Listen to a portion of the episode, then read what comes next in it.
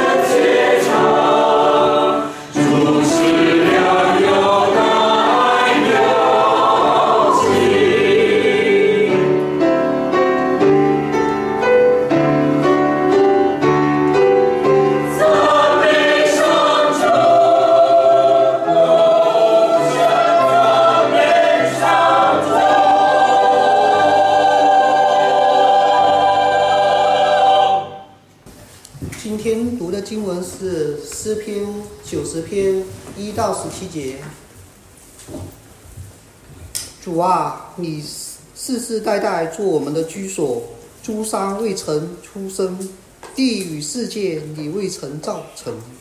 从亘古到永远，你是神。你使人归于尘土，说：“你们世人要归回。”在你看来，千年如过的昨日，又如夜间的一更。你叫他们如水冲去，如他们如睡一觉。早晨，他们如生长的草，早晨发芽生长，晚上割下枯干。我们因你的怒气而消灭，因你的愤怒而惊惶。你将我们的罪孽摆在你的面前，将我们隐恶摆在你的面光之中。我们经过的日子都在你的震怒之下。我们度尽年岁，好像一声叹息。我们一生的年日是七十岁，若是强壮，可到八十岁。但其中所惊夸的不过是劳苦愁烦，转眼成空，我们便如飞而去。谁晓得你的怒气的权势？谁按着你的你该受的敬畏晓得你的愤怒呢？求你指教我们该我们怎样数算自己的日子，好叫我们得着智慧的心。耶和华啊，我们要等到几时呢？求你转回，为你的仆人后悔。求你使我们早日保得你的慈爱，好叫我们一生一世欢呼喜悦。求你照着你的，照着你使我们受苦的日子和我们遭难的年岁，叫我们喜乐。愿你的作为向你仆人显现，愿你的荣耀向他们子孙显明。愿主我们神的荣耀荣美归于我们身上。愿你建立我们手所做的功，我们手所做的功，愿你坚立。弟兄姐妹，大家早安，好不好？请大家继续的把圣经打开。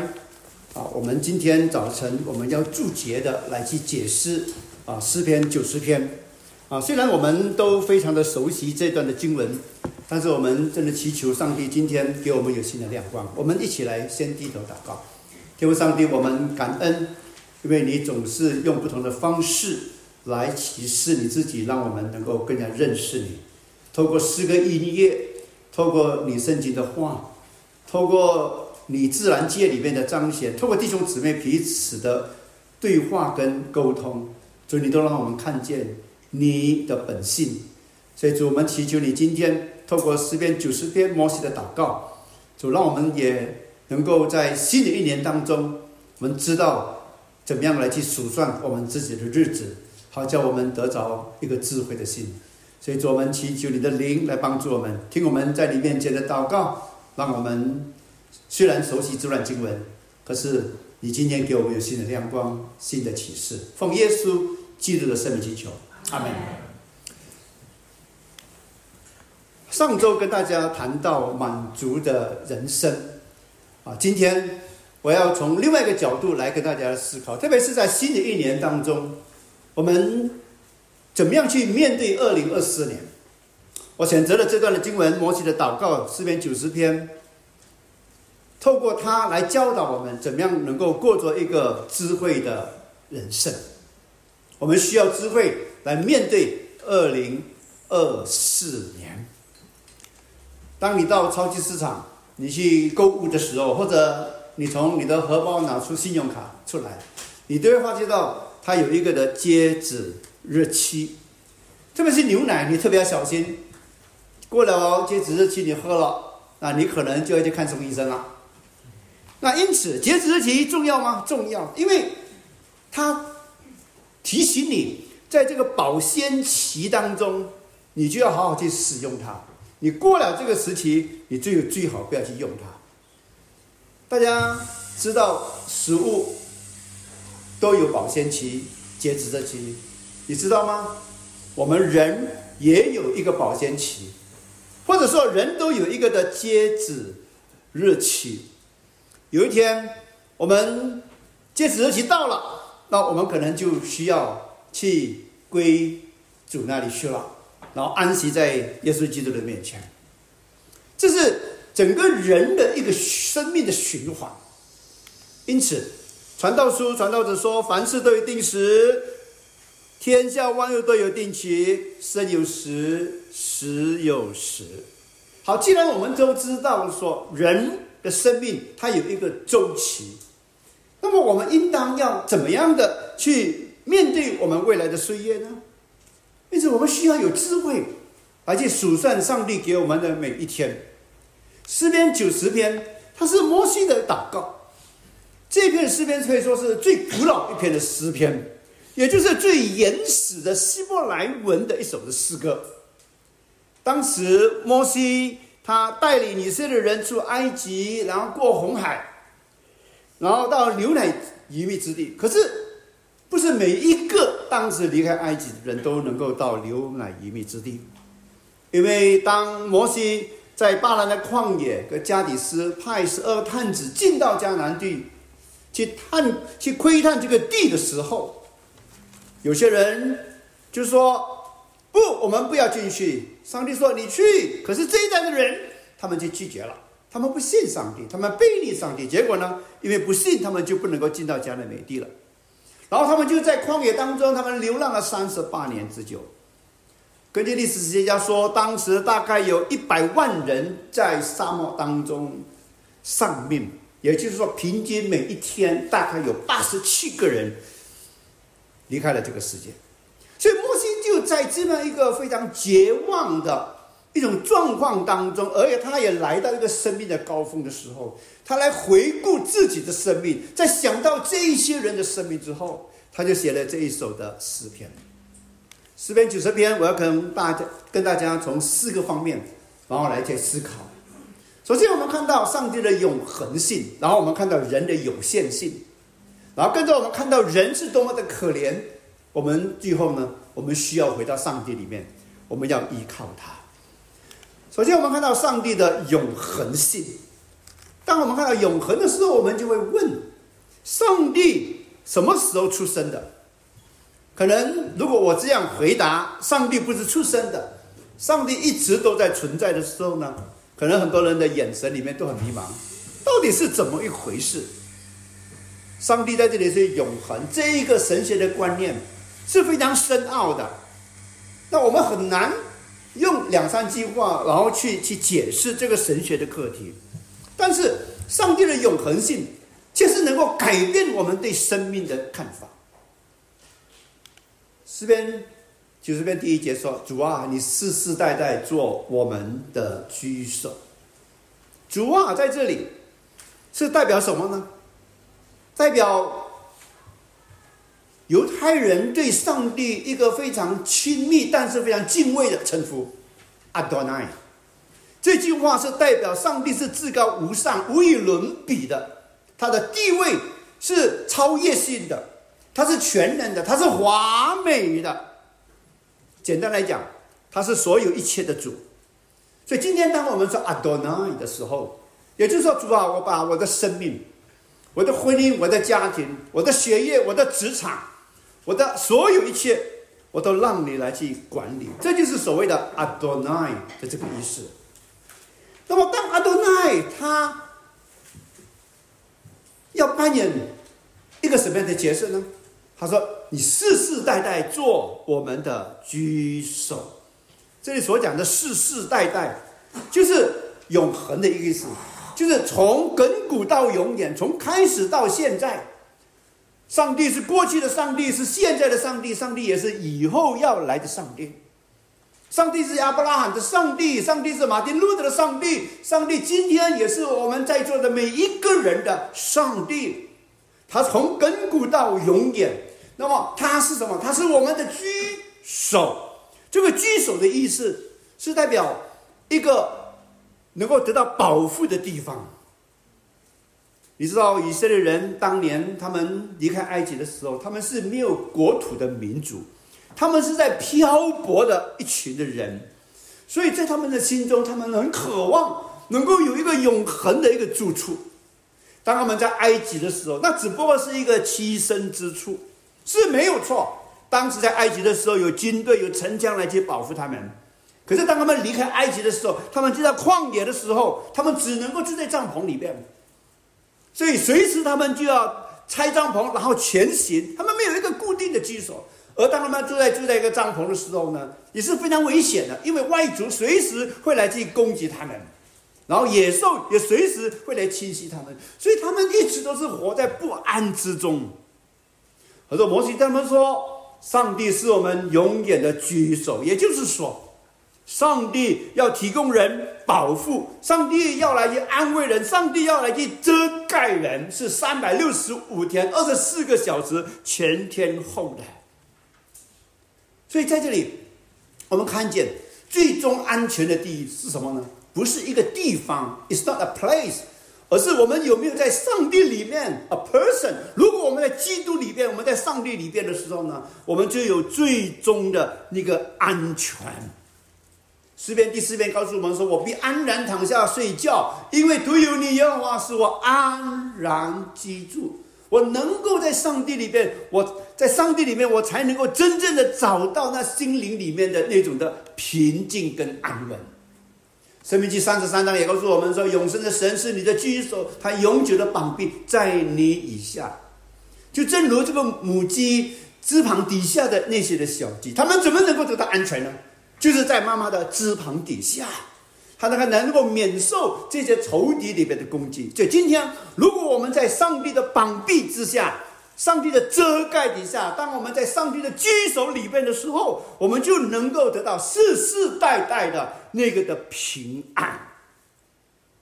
然后跟着在第二节，诗人说：“诸山未曾生出，第一世界你未曾造成。”那这里我们就看到上帝的整个的创造，因为他是主，他也掌管了这个的世界。这个深处的这个意思呢，就是扭转的意思。然后这个造成呢，就是起舞，就好像一个机器一样。你知道古时代的机器不是用电的，你要用手来操作，你要去转它。那一转的时候，你看那个机器怎么样？就嗡嗡嗡嗡嗡，就开始动作了。这个意思就是这样。山还没有的时候，世界还没有的时候，上帝就创造了这个的世界。也就是说，上帝是整个宇宙的一个的创造者。不单如此，上帝也是整个宇宙的维护者，他要确保说整个的世界的运作是正常的。所以，诸山未曾生出。第一世界未曾造成，也就是说，在还没有山，在还没有世界之前，上帝从亘古到永远已经存在了。他是造山的主，他是造这个世界的这位的上帝。从什么时候开始？从亘古到永远。从亘古是什么时候？是一个我们不晓得的一个开始。到永远是什么？是一个我们不晓得什么时候结束的一个时刻。他是神。他就是我们的生命的主宰，他是首先的 alpha，他也是最后的 omega。从开始到永远，我们看到上帝在掌权。所以，当我们看到人的那种的脆弱的时候，我们就想到上帝的那个的无限。邓小平曾经说过一句话：“当香港回归的时候，他五十年不变，马照跑，舞照跳。”可是五十年还没过呢。啊，这个的诺言，这个的承诺早就消失了，过眼云烟，无影无踪了。你看到人的话是多么的有限性，人的话是多么的令人不可信。可是上帝说，从亘古到永远，我是神。也就是说，上帝是没有截止日期的，他永远就是我们的居所。我特别把这两一张照片，把它把它拿出来给大家看。当然，这张照片它还是有它的有限性。那一个八尺一寸的人跟一个二十一寸的人比较之下，你就看到那种极大的一个的差距。那你看到人有那么大的差距，你再想象一下，今天我们人，我们只不过是沧海一粟而已，我们怎么样跟上帝那个无限来去比较呢？所以从这里我们看到上帝的无限性的时候，我们就看到人的有限性，人的短暂性。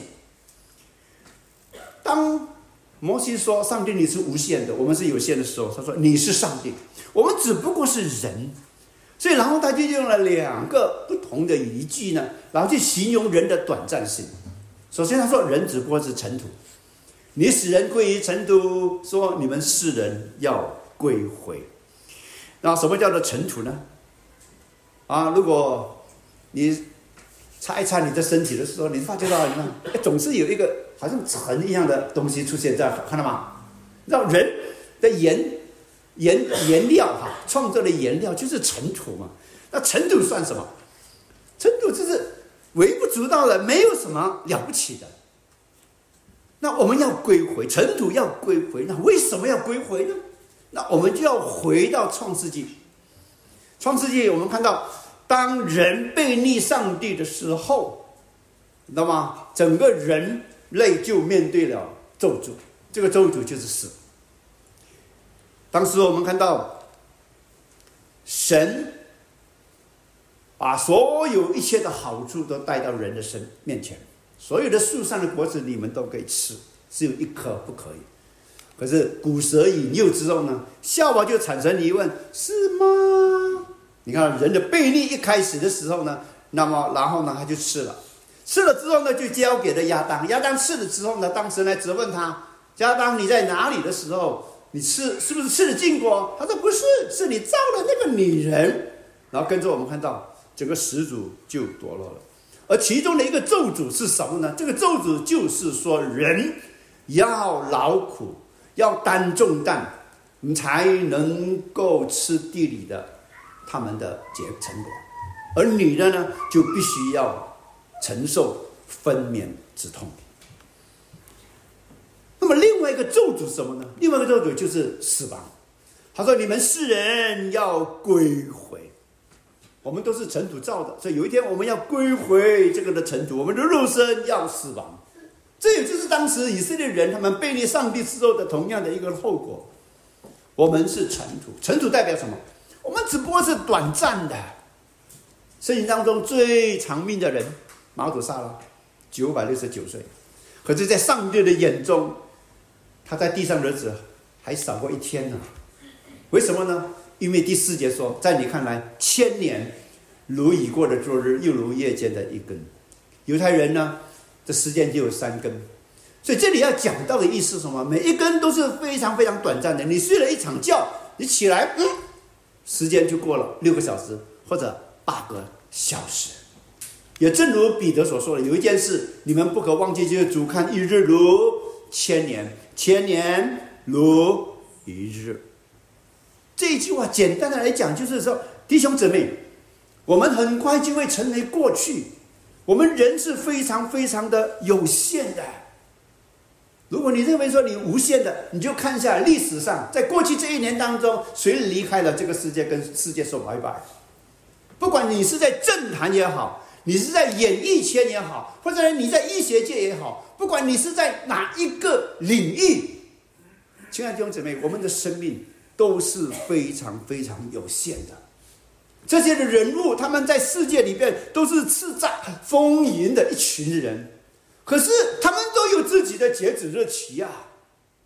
如果你认为说，哎呀，他们都离开我们好远，我们来看一看，在过去这一年当中的三次的天灾，不管是火山大火山把整个的城基本上都烧尽了，或者说这个的地震，你看到吗？很多人都在。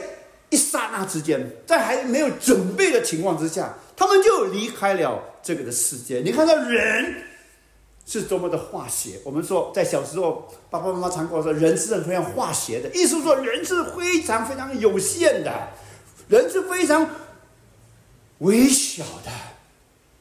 所以这些人都离开了。那么，请问，我们是不是有一天，我们也要跟着他们走呢？我们要步前人的后尘，这个后尘是从哪里来呢？就是讲到人是尘土嘛，前面的尘土已经撒了，那我们跟着我们就要跟着去了。人只不过是尘土。然后第二，人不过是青草。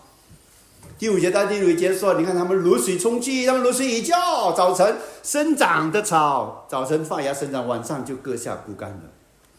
你看在挪亚的时代哈，当神吩咐这些人悔改的时候，他们拒绝，那结果一场的大水就把他们淹没了，他们就如水冲去了。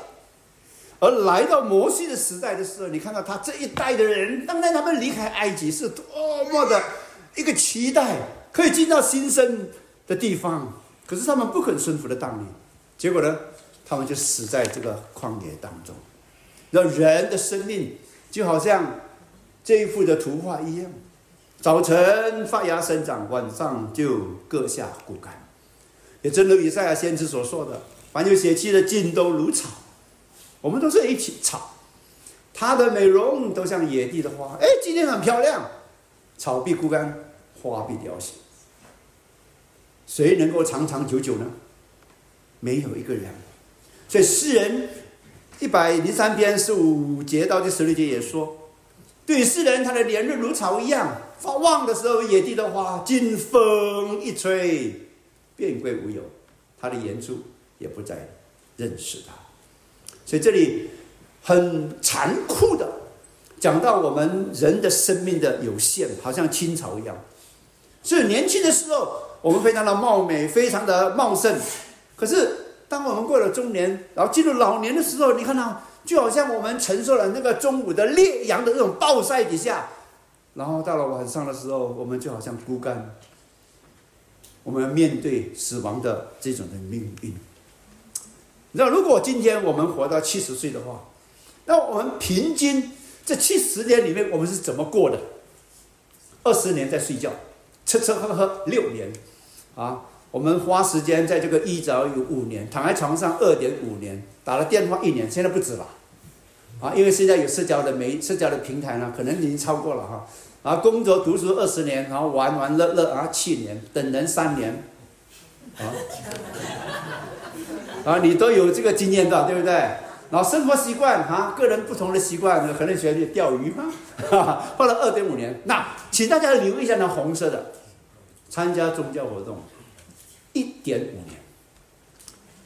在七十年当中，我们只花一点五年。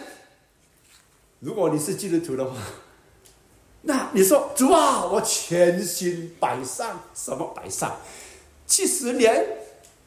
当中只有一点五年，哎，真是大巫见小巫，你知道吗？我们怎么能够相提并论呢？你看到吗？上帝的付出，上帝的摆上，跟我们这张付出的代价，实在是无可比拟啊，弟兄姊妹。所以哈，诗人呃，不是呃，保罗提醒我们说，你要爱惜光阴，因为现今的时代险恶，是现代的这个世界里边，就是一直不断的来去诱惑我们。想一想，我们刷手机，我们我们我们在 TikTok，我们在 Facebook，我们在社交的平台，我们花了多少的时间？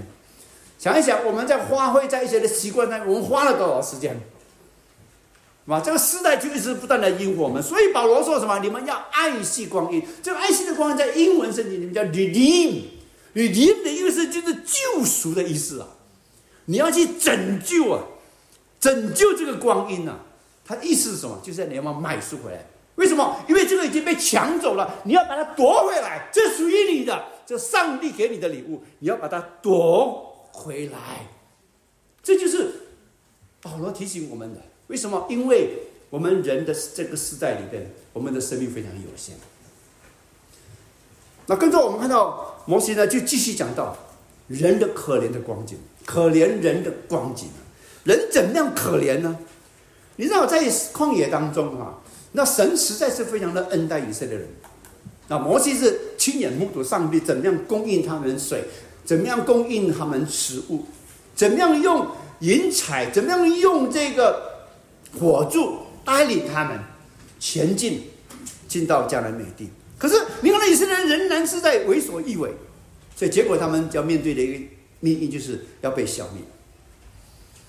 第七节说：“我们因你的怒气而消灭，因你的愤怒而惊慌。为什么上帝要如此对待他们呢？被逆啊！这个怒气是什么？这个怒气是鼻子喷气，哼，生气过没有？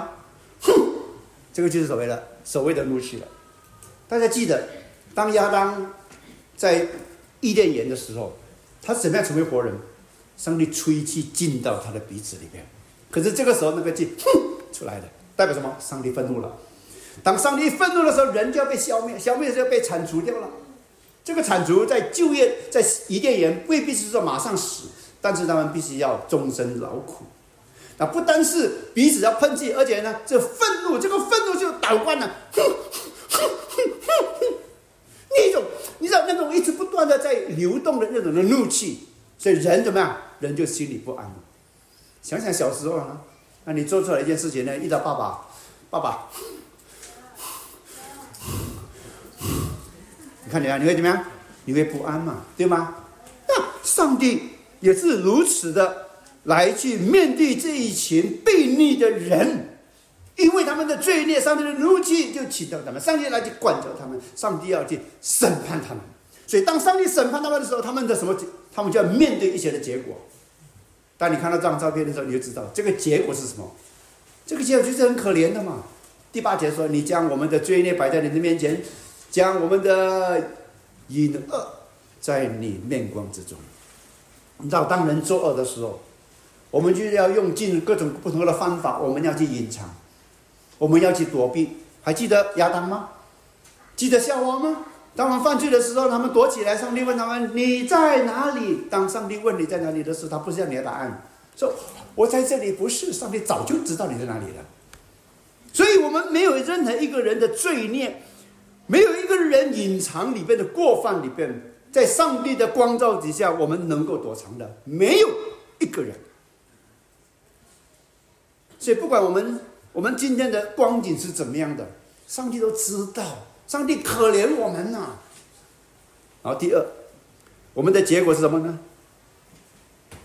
不单是我们好像长期性的啊，在那个那个 CCTV 的的。的的监控底下，你知道那那那种那种无奈，那种那种那种那种怎么说呢？你想想看一下，如果弟兄姊妹，如果你是长期的被监控的生活，你是怎么样的？哇，你会窒息对吧？你会受不了对不对？那当上帝如此看我们的时候，我们是不是很窒息？人是不是很可怜？人是非常可怜的。然后第二个人很非常可怜的，我们经过的日子都在你的震怒底下。大家记得震怒哈，已经出现了第二次哈。我们读经的年岁好像一生的叹息，人的一生就是如此，就过了一生的叹息。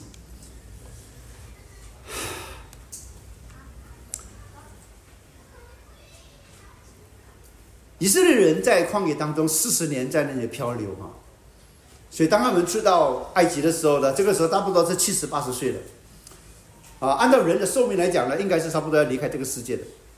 可是呢，他们却被咒诅，不能够进到迦南美地。所以你想想一下，当你在赛跑的时候，你在竞赛，你差不多就要到终点站之前，突然间你跌倒了，那后面那个人就超越你了，他得到冠军。你的感受是什么样？你感受就是，唉，可惜了。以色列人当时就是这样，可惜了。那知道人的生命就是一生的叹息而已，很快就过了。那最后一个我们看到的人的结果是什么呢？所以按照你该受的敬畏，晓得你的愤怒呢？第三次愤怒出现。因为在短短的十七节经文当中，已经讲了三次的这个愤怒。那这句话的意思是什么？谁晓得你怒气的威力？谁晓得？啊，就是因为人故意不去理解上帝的那一个的威力，所以人就不敬畏上帝，你知道吗？所以人就不在乎上帝。Who care？你知道吗？人的心态就是这样的。Who care？可是，当你认识到上帝的怒气的时候，那你就知道说，I care，我要成为一个敬畏上帝的人。因为如果我们背逆上帝的时候，那我们最终的那个的命运就是我们要离开这个的世界。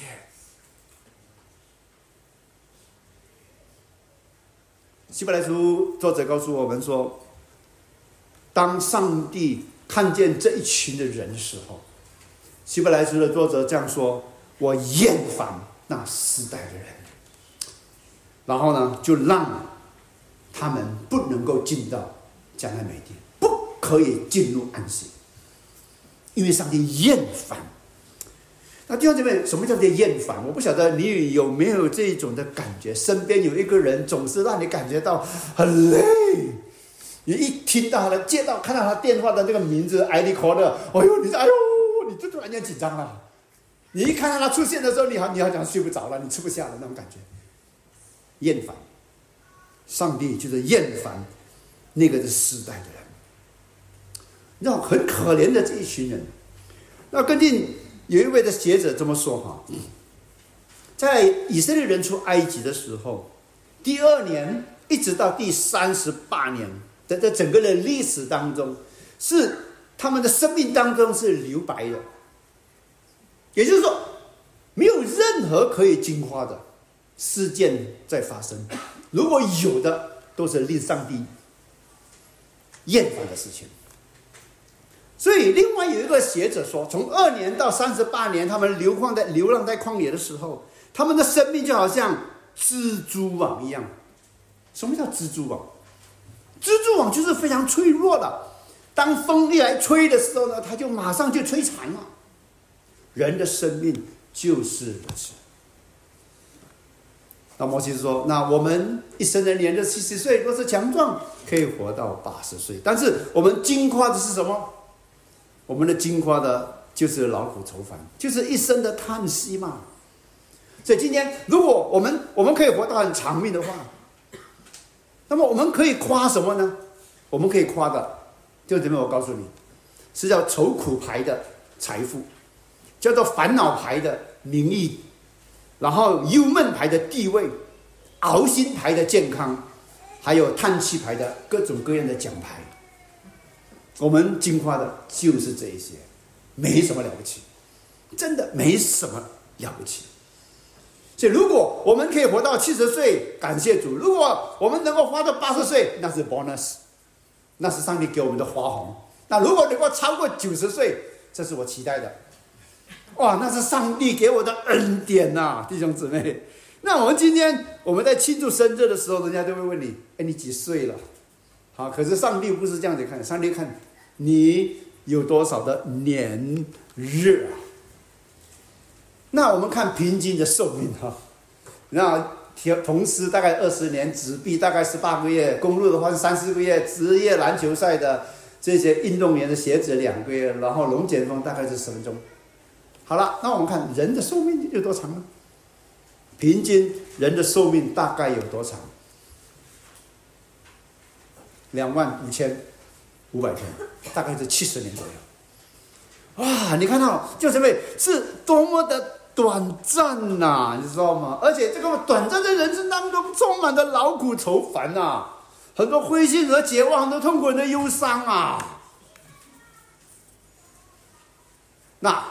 我们再看看整个世界的平均的寿命，啊，世界人人的平均寿命，男生七十，女生是七十六，所以女生都比较长命的哈，啊，那么澳洲男生八十一，然后女生是八十五哈，然后中国呢，哇，男生我不晓得为什么那么短命啊，只有七十六，啊，女人居然活到八十一呀，哇！那么世界上最短命的是哪个地方？大家猜一猜，大概知道啊，就是扎的，啊，就是在啊非洲的国家，只有五十三岁。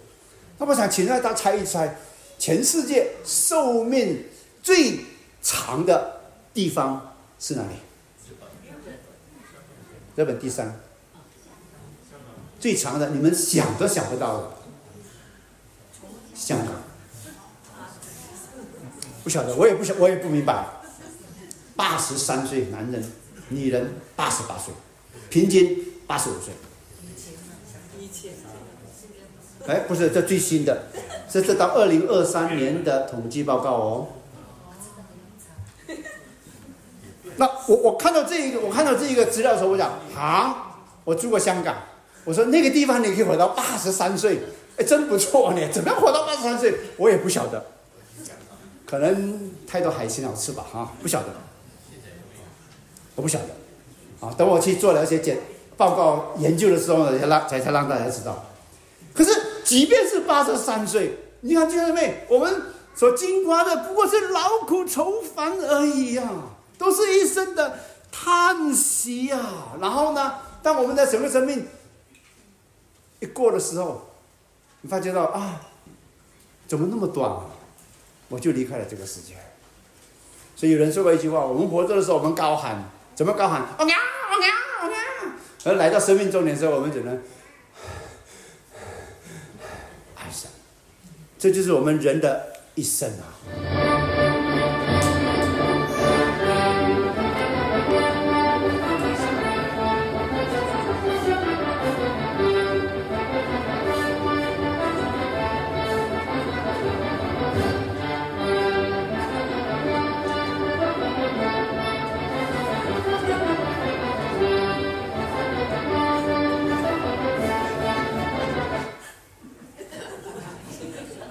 前头二二十四秒而已。这这就是我们的人生啊，弟兄姊妹。我用这样的一个画面来让大家看见到说，弟兄姊妹，我们的生命实在是非常非常的短暂。所以雅各说，我们的生命是什么呢？我们原来是一片的云雾啊，出现少时就不见了。看一看天上的云彩，如果你觉得你很长命了，你看看天上的云彩，到花园里面，你看那些的青草。你发觉到人生命非常的短暂，所以诗人大卫说：“呃，摩西说，转眼成功，我们便如飞而去，就像鸟一样，咻，很快，他们就不见了。”所以诗人也说：“我未成形的体质，你的眼早已经看见了。”你所定的日子，我上回度一日，你都写在你的册子上。这也就是说，上帝已经命定了我们在地上我们所过的这些的日子。那问题就是弟兄姊妹，在我们这短暂的这个日子当中，我们当要怎么样去度过呢？二零二四年的第一个主日里边，我很语重心长的在这里跟大家来谈这个问题。意思就是。在我们还没有开始这一年之前，就让我们能够从诗人、智慧者摩西的口中，我们知道我们怎么样去过一个有意义的新的一年。我们要怎么样去度过这一年呢？我们在跟时间在这里竞赛，在竞赛的过程当中，我们想得着什么呢？诗人。大卫提醒我们说：“求你指教我们怎么样数算自己的日子，好叫我们得着智慧的心。”指教的意思就是说，主啊，你让我们很慎重的，然后去思考，让我们停顿下来，让我们停下来，让我们去思考一下，到底我们的生命是什么。然后呢，然后懂得懂得思考之后，我们来去数算。数算的意思就是我们要去计算，要去做准备。一个家庭主妇，你要煮一顿饭的时候，你要去做准备；你要建一栋房子的时候，你要去计算，你要去做准备，你要做通盘的计划。这样的话呢，我们才能够得到一个智慧的心。那什么叫做智慧的心？美国金门的神学院的院长曾经讲过一句话，他说：“所谓的智慧，就是分别为圣的普通知识。分别为圣，什么叫分别为圣？”就是像摩西的祷告一样，摩西说：“主啊，你是上帝，我们不是，我们好像尘土，我们好像青草，我们的一生只不过一生的叹息。”主啊，帮助我们懂得怎么来对度日，不要做你不喜悦的事情。我们做不会伤害人的事情，教导我们在短暂的日子当中，我们过的生命有意义。那怎样过的生命有意义呢？这就是我们今天我们要来探讨的一个课题。但是探讨之前，我要请大家再来看另外一节的经文，诗篇三十九篇第四到第五节。耶和华，求你叫我晓得我身之中这句话的意思是说，我有一天要面对死亡，我的寿数几何？这里说我有截止日期，叫我知道我的生命不长，你使我的年日窄如手掌，你知道吗？手掌是非常窄的，代表什么呢？代表我们在地上的日子非常的短小。我一生的年数在你面前如同无有，意思说，我们常常忘记我们生命有限，啊，所以如果你常常觉得生命无限的话，哈，我鼓励你常常到美 Quarry Park 那个 Crematorium 去看一看，到医院，特别是 ICU，你继续观望观望一下，你就会发觉到人是多么的脆弱，然后呢？个人最隐在稳啊，在稳隐的啊稳妥的时候，真是全然虚幻。意思是说，我们自己的日子实在是不多了。就是传道者所说的“虚空的虚空，虚空的虚空”。所以，亲爱的弟兄姊妹，我们当怎么活？那这一个作家，我不晓得他是不是基督徒，他说了一句话，他说：“好好的活在当下，如同十秒钟之后你就要断气。”想想一下，十秒钟之后你就要断气的时候，你当要怎么样的去做人生的计划呢？好，今天我们做很多计划：家庭计划、儿女教育计划、保险计划、退休计划、财务计划、休闲计划、健康计划。哇，你做了很多这些的计划，但是，亲爱的弟兄姊妹，其中有一样更加重要的一个计划——生命的计划，我们做了没有？这什么叫生命计划？生命的计划就是我们要数算自己在地上的日子，好让我们能够过一个分别为圣的一个生命，过一个智慧的人生。那怎么样过一个智慧的人生？最后，摩西在这里做了祷告，可以成为我们在这一年当中我们一起努力的一个方向。我们要依靠上帝，所以当我们。求上帝指教我们，然后我们数算自己的日子的时候，就因为你就会突然间发现到，原来我需要有一个的醒觉，盼望二零二四年的一月七号这一天，是我们每一个人我们醒觉的一天，看到自己的软弱，看到上帝的无限，在我们消极的看到我们是多么的沧海一粟的时候，让我们积极的看见上帝那不改变的属性。所以，当摩西经历了这些了之后呢，他就仰望上帝。这也是我们今天每一个人我们所需要做的一个的祷告，或者说我们人生的一个的态度。第一个，我们的祷告是什么？耶和华，我们要等到几时呢？求你转回，为你的仆人后悔。他需要上帝的怜悯，需要经到经历到上帝再一次的那种的赦免。因为人背逆的时候，上帝愤怒的时候，我们是不堪一击的。所以，世人的祷告也是我们今天祷告。主啊，求你回心转意，怜悯我们。主啊，赶快怜悯我们。弟兄们，这是我们应该做的一个祷告。这是一个谦卑的祷告，也是我们应该有的祷告。然后第二个，求你使我们早早保得你的慈爱，好叫我们一生一世欢呼快乐。这是一个求上帝的慈爱，让我们能够享受到生命的喜乐。让我早晨一起来的时候，我就经历到上帝，你每一天的信实都是新的。我来开始这一天，我预备好，好好的来活这一天。这个早晨有另外一个意思，就是说黑夜它是象征什么？象征上帝的怒气。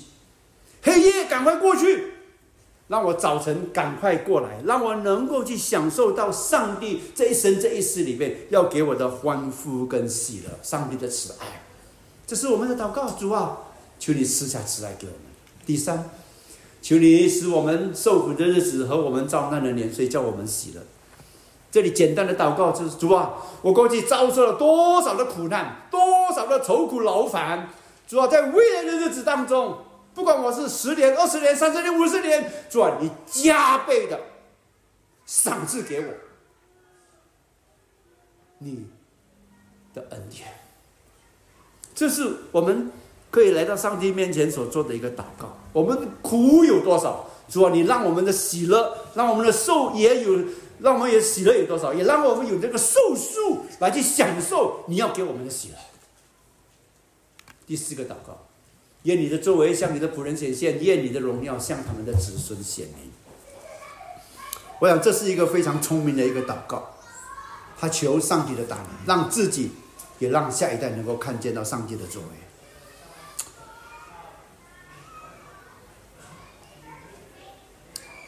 前人的失败能够成为一个的借鉴。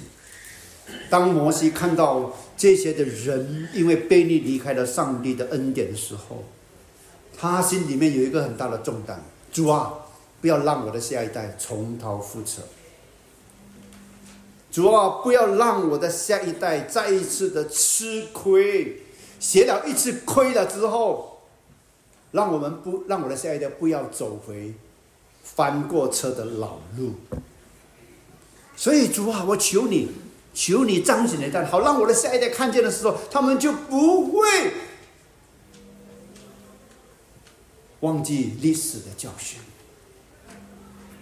好，最后一个。愿我们的神的荣美归于我们身上，愿你建立我们所所做的功，我们所所做的功，求你来建立，求你来建立我的生命，让我的服饰，让我的生命能够去成为别人的祝福，让我不会白占土地，让我不会去浪费上帝你你给我的这些的恩典，让我不会去土费上帝你给我的光阴。主啊，不要让我在这一个短短的生命的礼堂当中，让我浪费时间。让我不惜此行，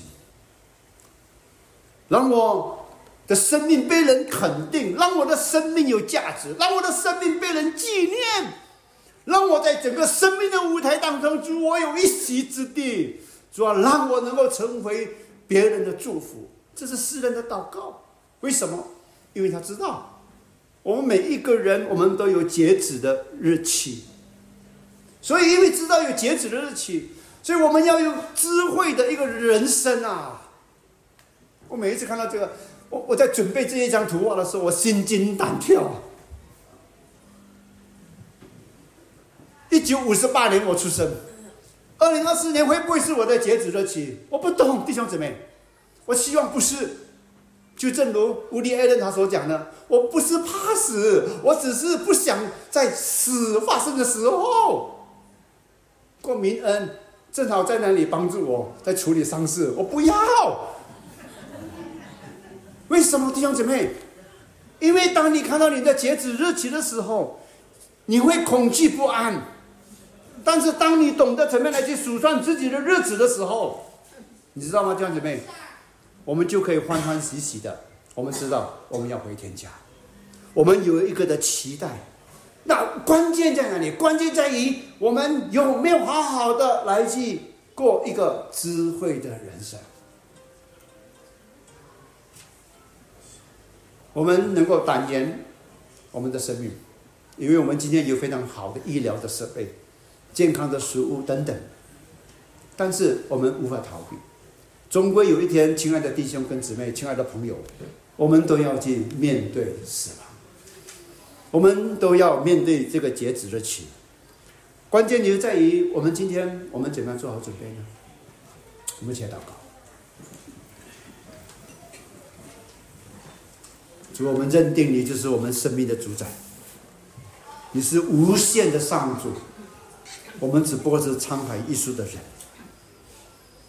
所以主，我们这个时候在你的面前，我们就停顿下来，我们要来去。求你来指教我们怎么样过我们的日子，好，我们要数算我们在地上的年日，好叫我们能够得着一个智慧的心。天父上帝，我在这恳求你怜悯我们，赐下你的慈爱给我们，主你的恩典不断的来倾倒给我们，主你让我们看到你的大能。主好让我们看见上帝，你是一个可敬畏的上帝。主在我们这一生当中，我们所做的事情，主愿你来去建立。主让我们这次能够歌唱你，直到永永远远。在我们还有一口气的时候，在我们还存活的时候，在我们还在世度日的时候，主让我们好像诗人所说一样，我们能够过一个的智慧的人生。然后我们能够去诉说你的作为，直到千秋万代。我们能够高举你的救赎的恩典，颂扬你一直到主我们见到你那一天。天父上帝，谢谢你透过摩西给我们很多的提醒，很多的警告。主啊，我们祈求你，让我们能够牢记在心，昼夜来去思想你的话。主啊，免得我们得罪了你。听我们祷告，奉主耶稣基督圣名祈求。阿门。